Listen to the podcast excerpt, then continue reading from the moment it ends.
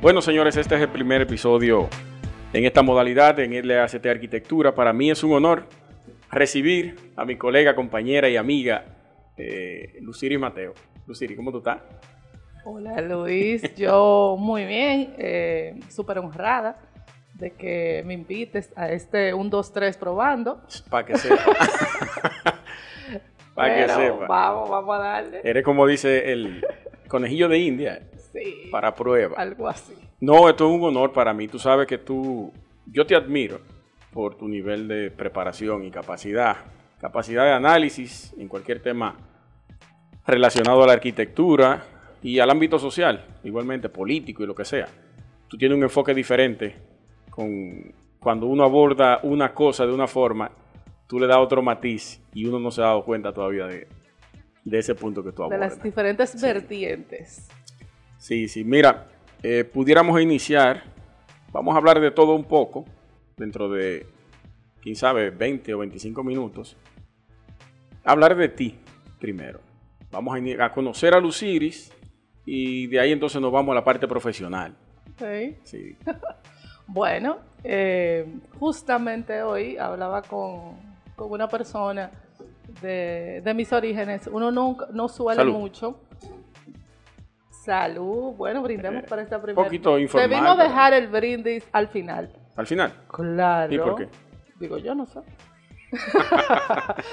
bueno, pues uno nunca suele hablar de sus, de sus orígenes eh, en conversaciones eh, triviales, pero sin embargo hoy que estaba hablando con un arquitecto mexicano, eh, le comentaba de cómo mi relación... Aquí en Santo Domingo. Sí. Eh, cómo mi relación con la frontera, porque muchos extranjeros tienen la curiosidad siempre de, de la diferencia que hay entre República Dominicana y Haití. Y entonces le, le comentaba un poco de, de mi trabajo de tesis de, de arquitectura Sí. en la frontera. Y le dije, bueno, para mí es diferente la mirada que le doy a la frontera porque soy de un país, de un pueblo eh, fronterizo. Eh, yo nací en las matas de Farfán, Bueno, que pertenece a la provincia de San Juan. Ok. Eh, ¿Eso no pertenece a la espiña? no, No. a San Juan. Ok. A pesar de que los materos reniegan mucho de, de San Juan, pero es porque tienden a confundir, porque como el pueblo cabecera en la división política es eh, San Juan de la Maguana, cuando las personas te preguntan que si tú eres de San Juan de la Maguana, generalmente las personas dicen, no, yo soy de las matas de Farfán. Pertenezco a la provincia San Juan. Ahora me entero, ¿eh?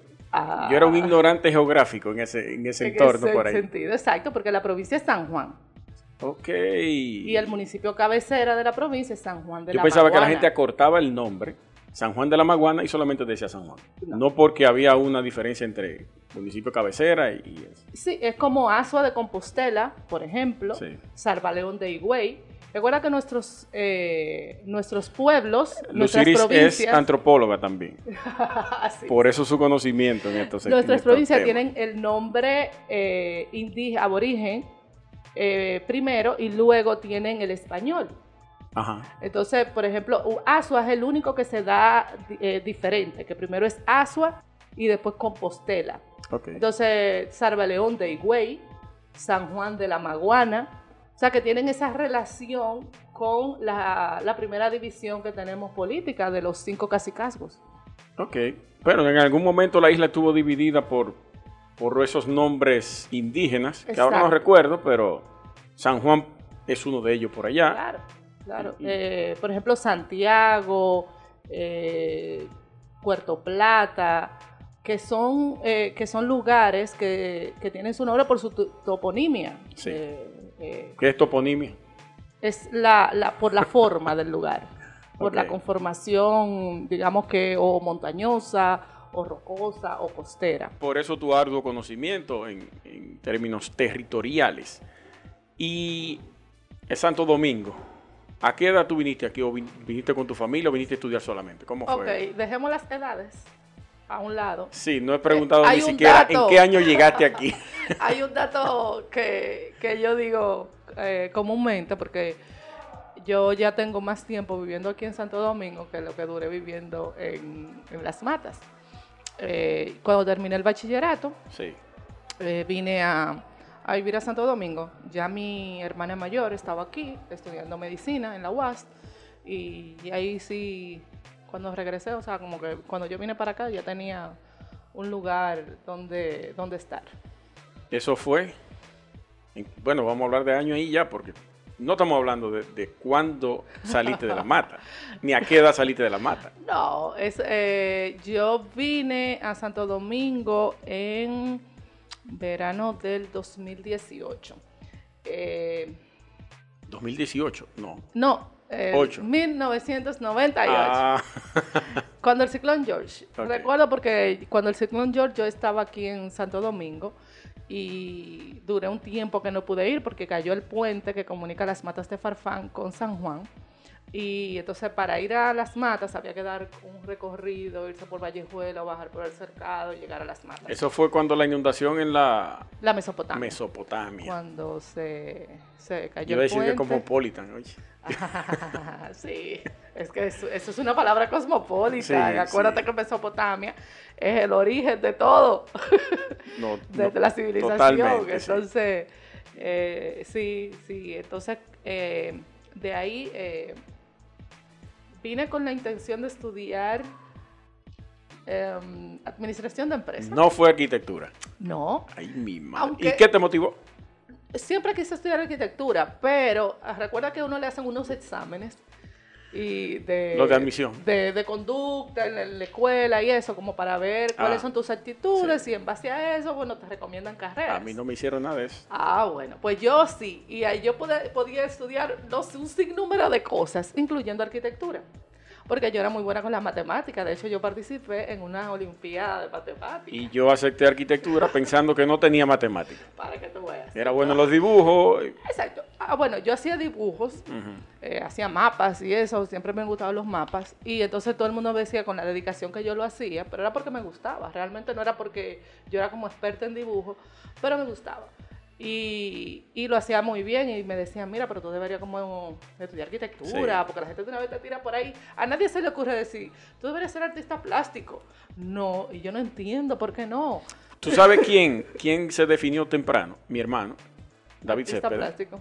eh, publicista. Ah, bueno. Él sabía de inmediato ya que él quería ser diseñador gráfico. Entonces cuando llegó aquí no había cupo para diseño gráfico. Le dijeron inscríbate en creatividad y gerencia porque Sí. publicidad se divide en tres. Y en el quinto semestre tú puedes hacer el cambio. Y él se quedó en creatividad y gerencia. ah, sí, bueno. y terminó.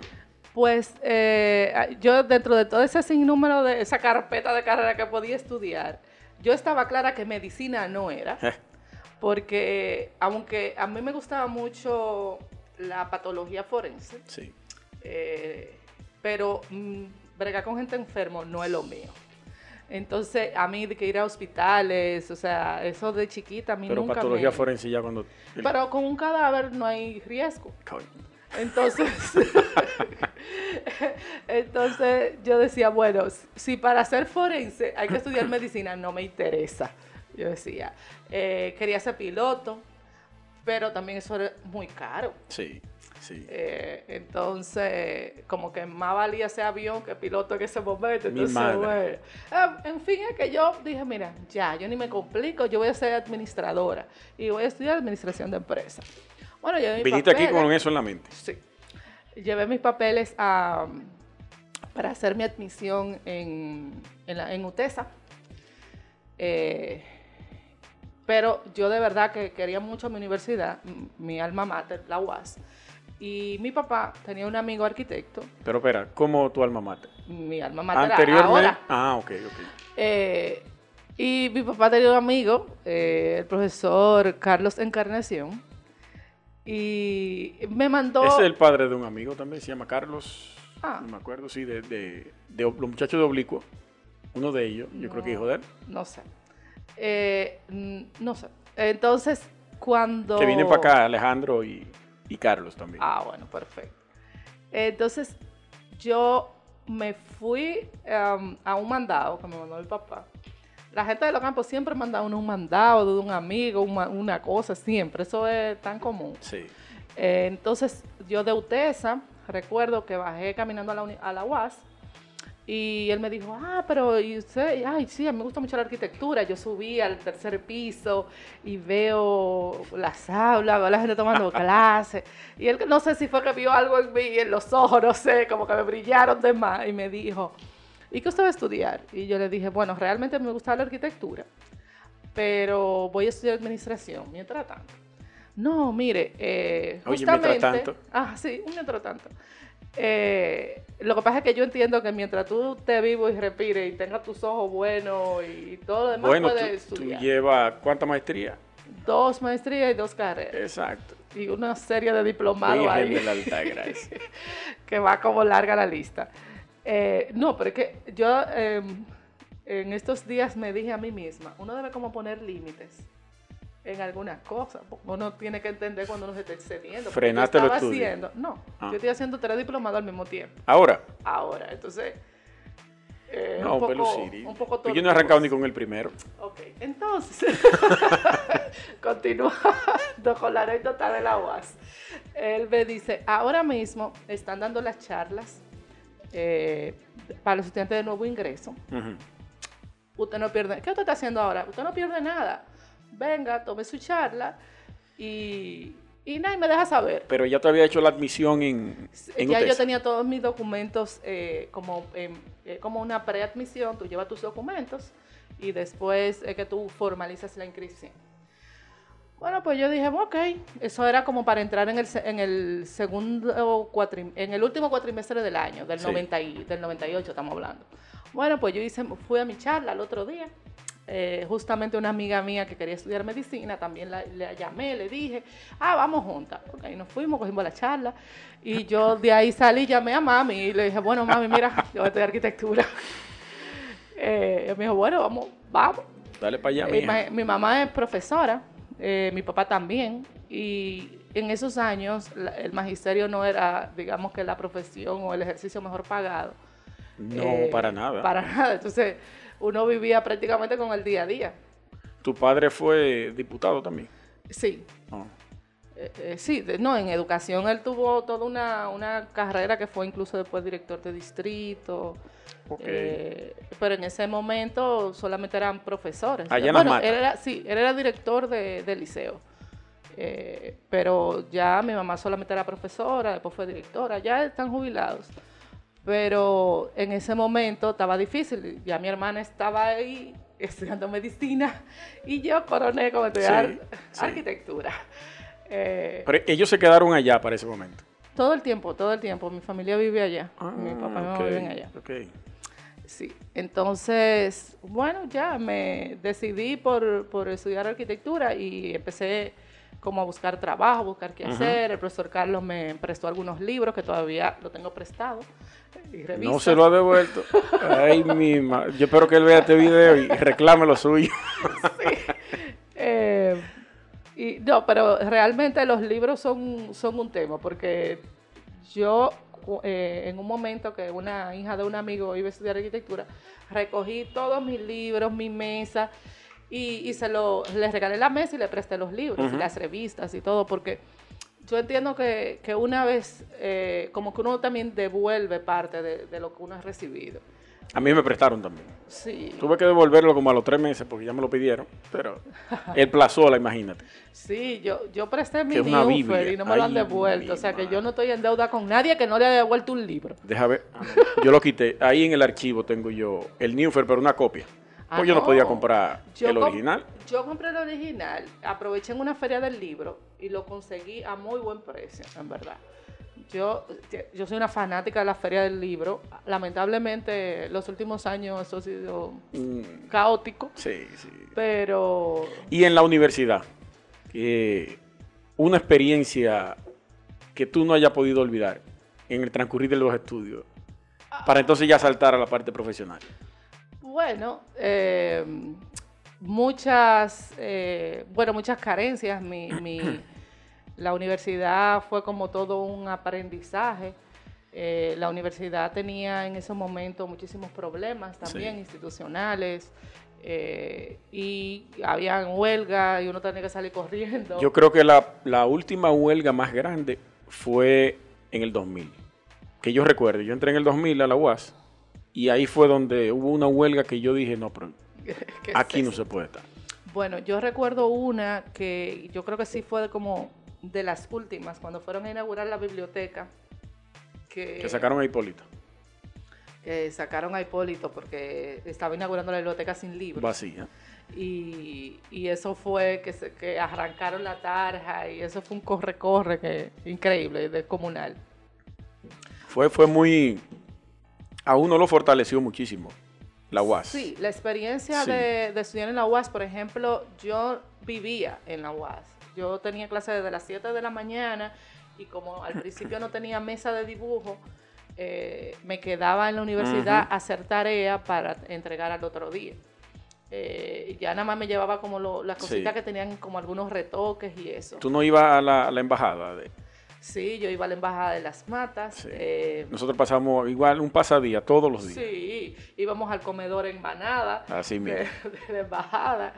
eh, Y lo bueno era cuando había mango cerca de la embajada donde tú estabas. Ah, sí, esa sombrita y también frutos. Sí. Y, y ahí, bueno, yo fui colaborador en la universidad, así pude como inscribir materias, eh, digamos que era como los privilegios que te daban.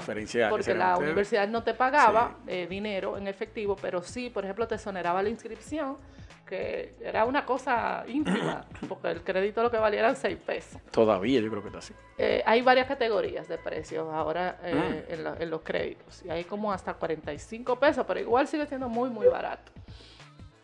Eh, A diferencia de la privada, que son mil y pico un crédito. exactamente, por barato la más que sea, económica. como qui- 500 pesos me Sí. parece. A diferencia de, de 40 o 100 pesos, o sea, una cosa... Uno dice que por semestre 200 y pico de pesos. Sí, entonces imagínate, yo pagaba 3 pesos por semestre. Mi madre.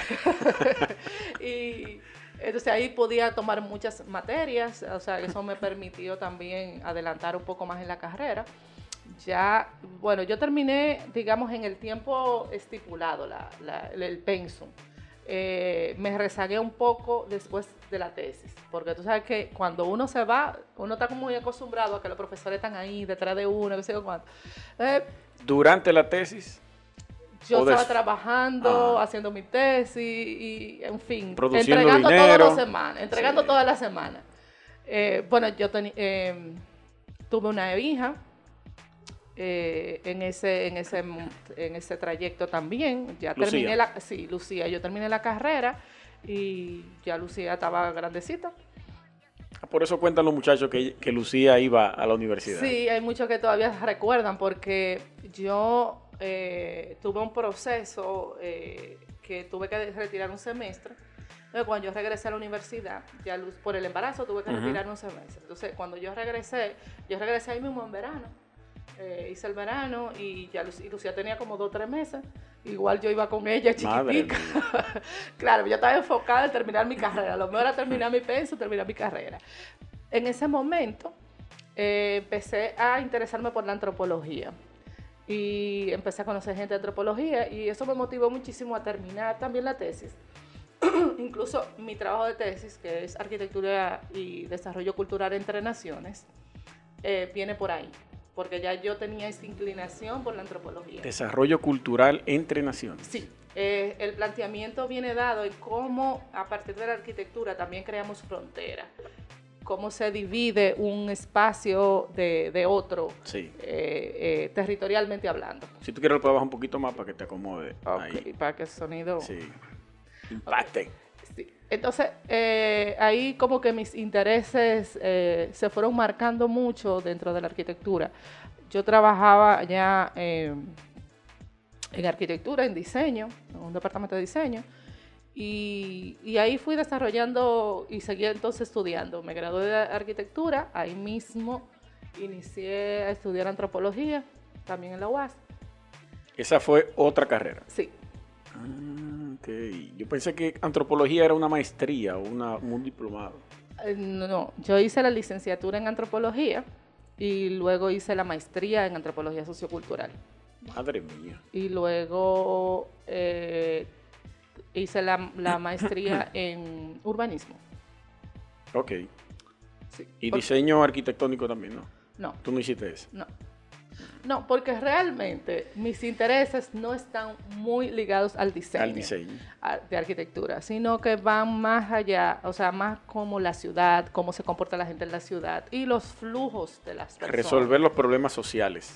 Sí, y, y con diseño y que se vea bonito, porque eso la cosa, eso es la vaina del arquitecto. No sea, le diga, no le diga eso, que se vea bonito.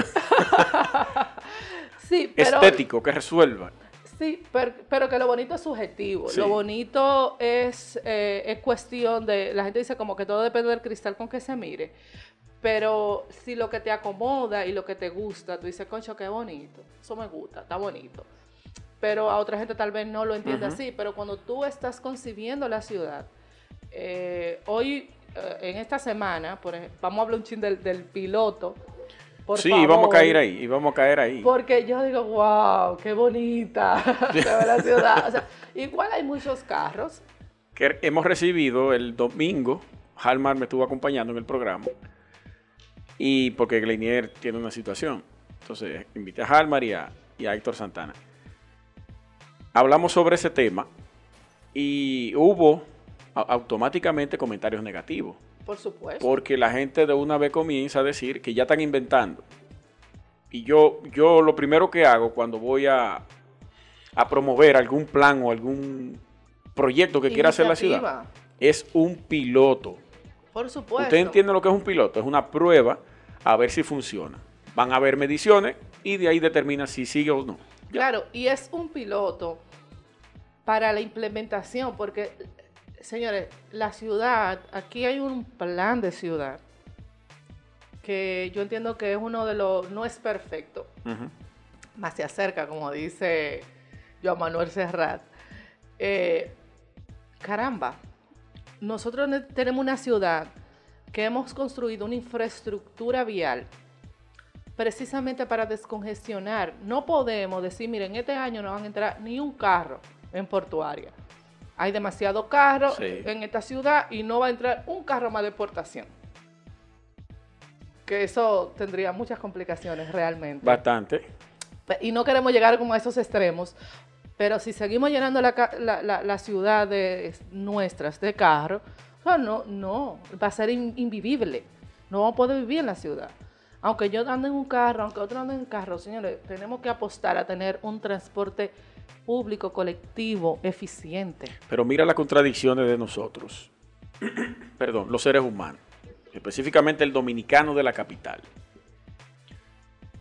Te, te montan un plan en las Núñez de Cáceres con guaguas para retirarte los vehículos de concho que, que ocasionan entaponamiento y un sinnúmero de cosas. Te capacitan a los choferes para que ellos mismos trabajen ahí y tengan una mejor calidad de vida. La gente no, que eso es un disparate. Y ya hay un problema con eso. Claro, y lo bonito de, de- lo bueno de ese plan es que ha sido un plan que no se trabajó de la noche a la mañana. Aunque muchas de las cosas lo veamos que se están implementando hoy, muchas de las autoridades y los técnicos, digamos, del Intran están ahí desde que se formó el Intran, con la misma idea e intención que se formó el Intran Sí. Para regular el, el tránsito vehicular en la ciudad. Y, por ejemplo, esa circunvalación, cuando yo te hablo, tenemos una infraestructura nítida. O sea, señores, andar esa circunvalación, da pena, tú ves esa circunvalación vacía, Vacía. Vacía. y la ciudad, la gente volviéndose loco, gastando un combustible que todos los días está más caro. Y yo decía, caramba, pero ¿cómo una gente puede negarse a eso? O sea, ¿cómo es que tú es, estar como tan ensimismado a, a lo que... A, ti te molesta lo que hay, pero no quieres asumir la diferencia, el, eh, el cambio. Por no pagar el peaje. Se Pero- sacrifican en salud. Pero ¿cómo? Ahí es donde voy. O sea, yo, por ejemplo, no viajo al Cibao si no es por la circunvalación. Yo no me tiro esa Hasta que me saque de la, 9. de la ciudad. Yo por 100 pesos, por 200 pesos. O sea, porque tú pagas 100 para ir, 100 para venir y los 60 de la... De la, de la son 200... Desde allá abajo del, del- Ajá, el para de, salir. Ajá, el, el de la autopista Duarte. Ajá. O sea, son 160 y 160. Y ya, o sea, No, ni siquiera, porque de regreso ya no, No hay te que pagar. cobran. O sea, No, son, son 200 60 para salir. 260 pesos. O sea, por... Y la diferencia son los 200 pesos que tú pagas en la circunvalación, porque igual tú tendrías que pagar esos, esos 60. Eso traduzcanlo al deterioro del vehículo, consumo de combustible, a tu, a tu salud, El a tu estrés, el tiempo. Pero Son dos dólares y medio. O sea, menos de un galón de, de combustible. Ahora mismo, como está el combustible. Oye, como que dicen, y yo voy a dar esa vuelta por allá. Pues yo la doy como 20 veces si es necesario. No, hombre. Así es, o sea, eh, son de esos cambios y, y por eso yo digo, bueno, eso me ayuda mucho con la antropología, porque la gente, y a entender un poco la gente, eh, a entender por qué la gente se niega al cambio. Y, y es una negación muy, digamos, muy natural que se le da. La gente quiere ver primero, pero ajá, si no se implementa, ¿qué vas a ver? ¿Cómo lo vamos a...? ¿Cómo, cómo Sí. lo vas a palpar? Igual que la ciclovía. Exacto, o sea, una ciclovía no es una cosa que tú vas a ver de la noche a la mañana, un flujo muy grande, pero eh, eh, las autoridades y la ciudad tienen que crear la infraestructura necesaria para que la gente la puedan utilizar. Que Y se eso- le mete en la psiquis de la gente. Que ahí tiene que haber una cosa de esa. Y ya. Y aunque no es todo el mundo que la necesita, pero imagínate, si no se hubiesen hecho calles amplias, por ejemplo, vamos a sacar a Guillermo González, que, que diseñó la feria y la UAS, eh, ese, ese site plan, esa, esa, esa, ese trazado Esa de esas, de esas vías. O sea, hoy en día tú ves que esas vías no son, son vastas, o Sí. sea, realmente hacen el trabajo. Pero imagínate si él hubiese dicho, no, porque de vez en cuando que pasa un carro aquí en el Y como, 58. como la tenemos ahora, de lado y lado, vehículo parqueado. parqueado. O sea, imagínate si en el 58 él hubiese dicho, es que ahí pasa un carro de vez en cuando. Sí. Si lo mide para, para la cantidad de vehículos que había en la época, hace un trillito. Exactamente. Un, que ni, Sí. ni siquiera un, un carro bien eh, que hubiera ahora. El que viene de allá para acá tiene que esperar que el otro pase. es avisar, mira, va a fulano, va a salir tal carro. O sea, ¿por qué? Porque la ciudad se tiene que pensar así, en 20, 50 años, cuál va a ser el comportamiento que va a Esa tener la ciudad. Entonces, ahí está la infraestructura, ahora tenemos que empezar esos planes hasta que nos acostumbremos. Probablemente en un principio el Estado va a tener que, que subsidiar a los empresarios, como siempre, a, a lo- a los transportistas, pero es necesario que eso se haga. Eh, eh, es demasiado vital, digamos, para, para la misma salud de la ciudad. Nosotros hablamos de eso, te comentaba. Y el, incluso tiene beneficios para los choferes y dueños de empresa. Y ellos van a crear esta festa, eh, perdón, estafetas adicionales para no cobrarle a esos vehículos que van a salir por fuera de la ciudad. Y los que tengan que entrar van a tener que solicitar un permiso al Intran diciendo el tipo de carga, el tiempo que van a durar ahí y hacia dónde van. Que eso es totalmente correcto, son 15 días, dos semanas. Y ya, probamos a ver qué tal. Y mira que va bien. Y va bien. Yo por mí que se quede así para el eterno. Y entre más carros saquen, mejor. Incluso muchos de los planes en los que hemos trabajado y hemos visualizado eh, llevan una regulación de transporte donde no entren, eh, por ejemplo, carga, la carga para nosotros que trabajamos en la construcción, eh, que no sea a cualquier hora, o sea, después de las 6 de la mañana, a las 7 de la mañana, que no haya camiones compactadoras, que no haya mezcladoras. Mira, eh, no es fácil eso, ¿eh? no, no es fácil. Aquí pero hay un ritmo de construcción increíble en el centro de la ciudad. Exacto. Que eso lo hablaba Halmar, los hormigoneras y toda la cosa. Toda esa hormigonera, todo eso, o sea, va a tener que tener un horario. ¿Por qué? Porque casi en todas las ciudades modernas, y si nosotros estamos eh, eh, eh, pensando en llegar a ser una ciudad moderna, vamos a tener que trabajar construcción de noche. En algún momento sí, pero no todo el tiempo. Pero ahora mismo se hace. Sí, sí. O sea, sí. esas plazas comerciales, esos grandes, trabajan 24, que 24 trabajan horas. 24 horas. 24 horas. Y muchas torres trabajan 24 horas. O sea, tú tienes un horario donde tú puedes despachar materiales que se lleven a las 10 de la noche, Sí, que sí. se lleven a las 8 de la noche. No tiene que ser a las 3 de la mañana ni a las 2 de la mañana. Pero sí, las ciudades tienen que ser dinámicas. Lo mismo que pasa cuando hay una reparación de puente. O elevado. que muchas veces te la hacen a la hora pico, 4 de la tarde, y yo, pero Virgen de la Alta Gracia, pero tomen eso después de las 10 de la noche, que hay toque de queda cuando había. Exacto, hay emergencias, hay emergencias porque hay situaciones, por ejemplo, yo que estoy trabajando eh, en la alcaldía, te puedo decir que hay situaciones en las que amerita que tú cierres un tramo, que pero cuando tú no tienes camiones en la ciudad, cuando lo único que tienes que despachar son carros o autobuses, eh, desviar, es muchísimo más cómodo. Totalmente. todo fluye. Y por eso digo, por ejemplo, los colegios, una ciudad bien pensada, bien planificada, los colegios deben tener autobuses. O sea, un colegio aquí de clase alta, de clase media, si hay un colegio que lleva 600 estudiantes, 1000 estudiantes, probablemente esa misma cantidad de, carros vayan ahí a ese colegio. O sea, tú tienes un flujo en una calle de, poco, de, digamos, de baja tensión, una calle de dos de, dos vías o de dos carriles, o sea... Dos carriles, una dirección, entonces tú tienes una hilera de vehículos dejando no los hay suficiente parqueo en la ciudad, porque no se prevé que, haya una pasarela donde tú lo dejes. ahí entra el diseño de los colegios. Exactamente, o sea, como la improvisación de los colegios. La habilitación también de, un centro docente, los centros de salud, por ejemplo, que eh, donde quiera la gente monta una clínica, un edificio diagnóstico. Eh, entonces, una ambulancia, por ejemplo, no puede ni siquiera dar un giro. En la sabana área de, Santo Domingo Este hay una clínica que yo no voy a decir el nombre, pero eso fue a retazo. Compramos esta casa de ese lado, rompe ese muro y mete una escalera por ahí. Y sigue ampliando para allá. Y sigue ampliando. O sea, no hay límites en, la, en la construcción. Entonces, como vivimos así y vivimos una situación, o sea, tenemos una ciudad cada día más caótica. Tú como antropóloga, eh, bueno, primero una pregunta. ¿La sociología y la antropología... La diferencia. Ajá. ¿O van de la mano o son lo mismo? Mm, bueno, son dos ciencias, eh, digamos que se desprenden de las ciencias sociales, eh, pero que la sociología trabaja las sociedades, el ser humano en sociedad, cómo se comporta la gente dentro de una sociedad. Eh, la antropología es, una ciencia más reciente, pero va a estudiar la precisamente los orígenes sociales y culturales. O sea, se enfoca más en la parte cultural.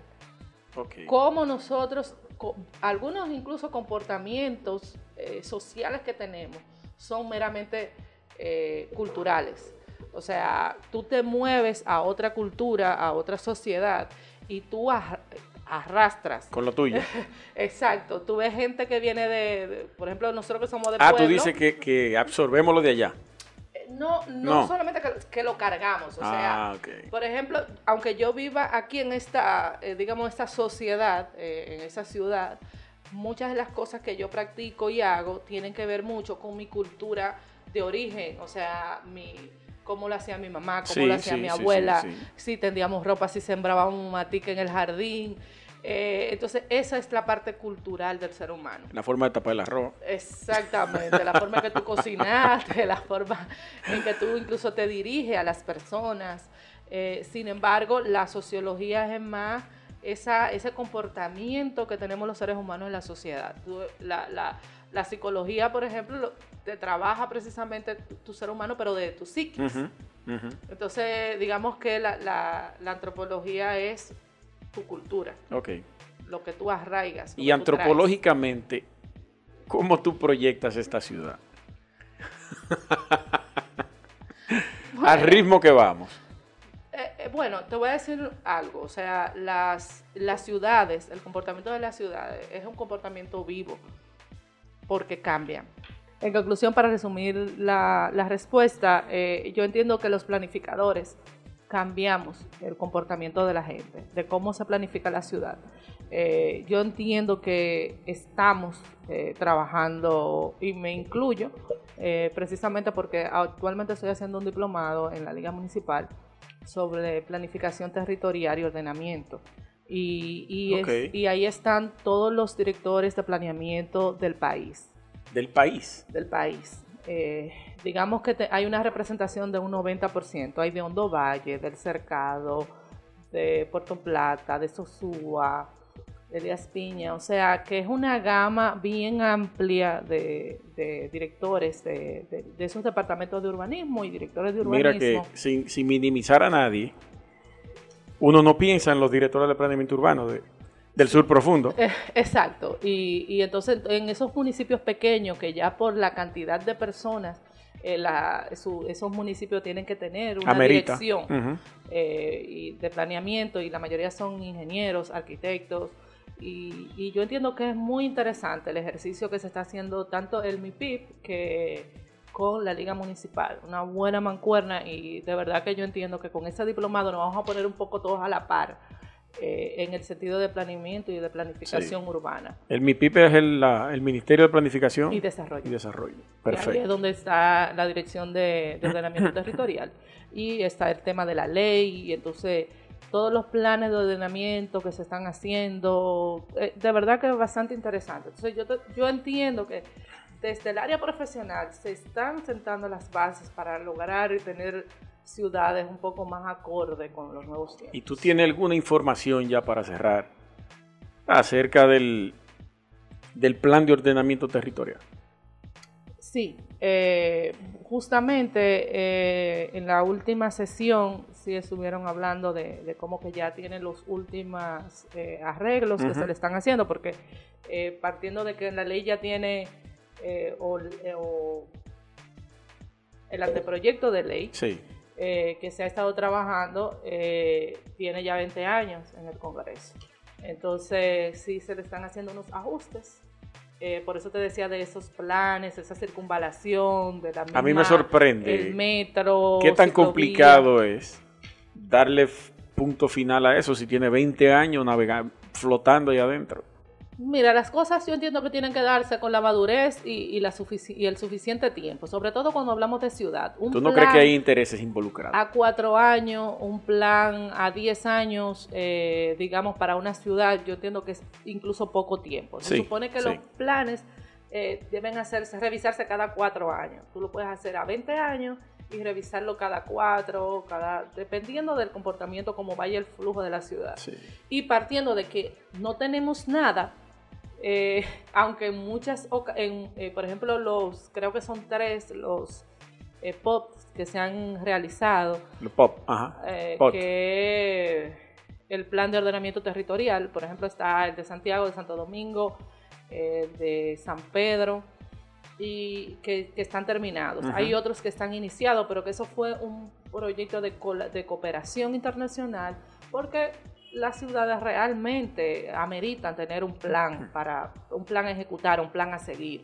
Y no puede seguir siendo eh, como medalaganario porque las autoridades de turno, la de turno. quieran hacer o por ganarse un, favor electoral quieran cambiar o dejar cosas. Eh, por ejemplo, ahora mismo quiero como eh, entrar un poco en esa polémica que, incluso internacionalmente y, en Latinoamérica se está dando justamente este mes eh, con el tema de la hispanidad y de que se quiten las estatuas de Cristóbal Colón, que se quite... Eh, el, faro se le cambia el nombre y se, convierte en una universidad. O sea, eso es muy politiquero y, muy oportunista en, en el día a día. O sea, cuando hablamos de que las ciudades tienen una historia y que esa historia hay que respetarla porque está ahí. Sea, buena, o, sea mala. Nos guste o no. Exactamente. Eso no lo podemos borrar.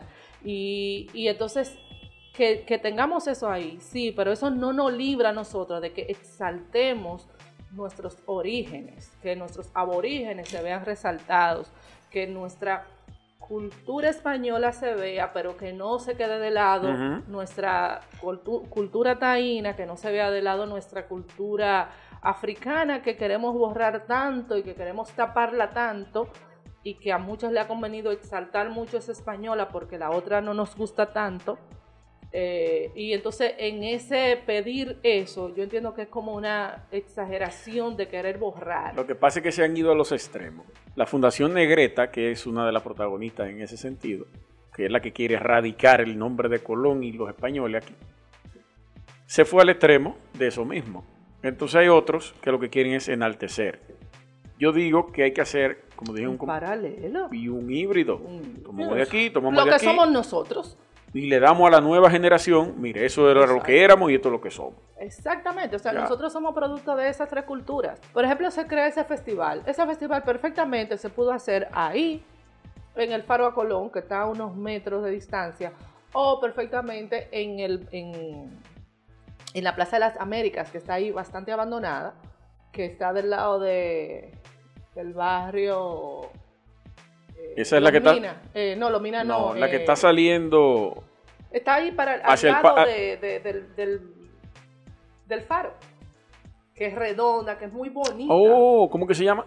Eso es eh, la Plaza de las Américas, me parece que se llama. Que tenía banderas, según se muestra. y tiene unos, eh, unos murales Sí, sí, sí, eh, sí. en las columnas. Yo iba para allá a hacer un video a eso. Ah, bueno, pues ve y hazlo porque ahí las autoridades de Santo Domingo Este parece que no saben que eso existe, que está ahí y que el, eh, una de las propuestas que nosotros incluso hemos hecho de, de estudio de paisaje es cómo integrar el faro a Colón a esa comunidad, que no se vea eh, algo tan aislado, tan grande, tan imponente, sino que sea algo más...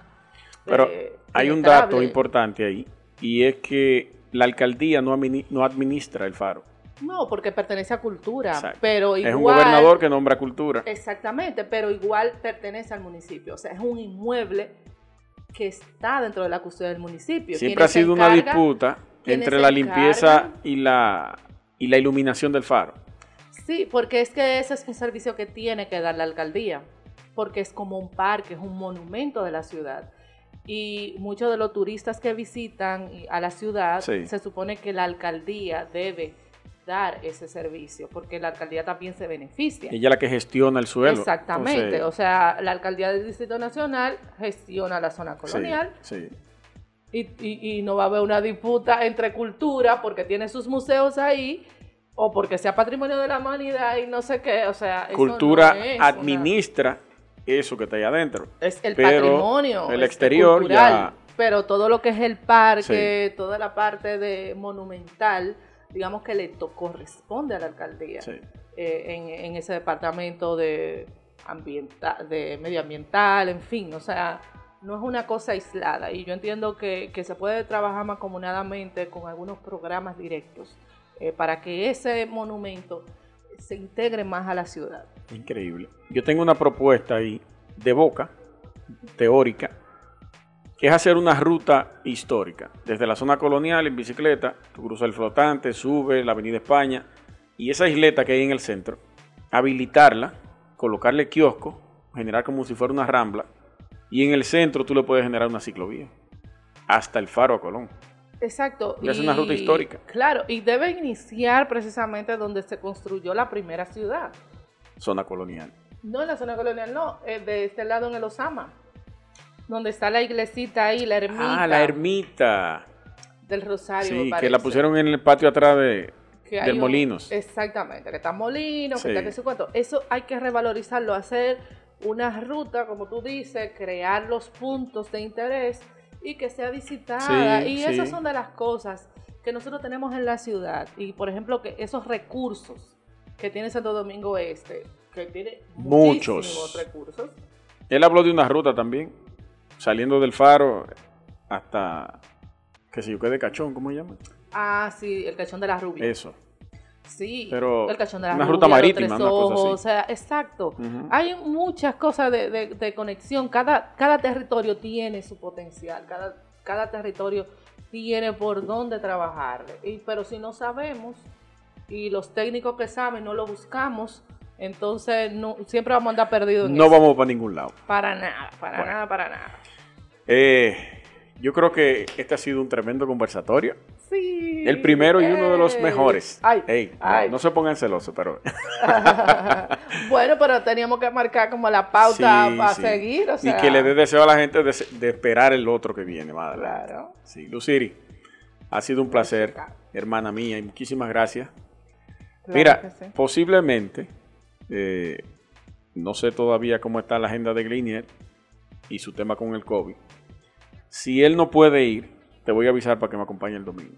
Ah, sí, yo con gusto. Sí, Sí, sí, podemos ir ahí a tirar un Está chin de, de cosas al Ministerio de Cultura. Teoría de la arquitectura.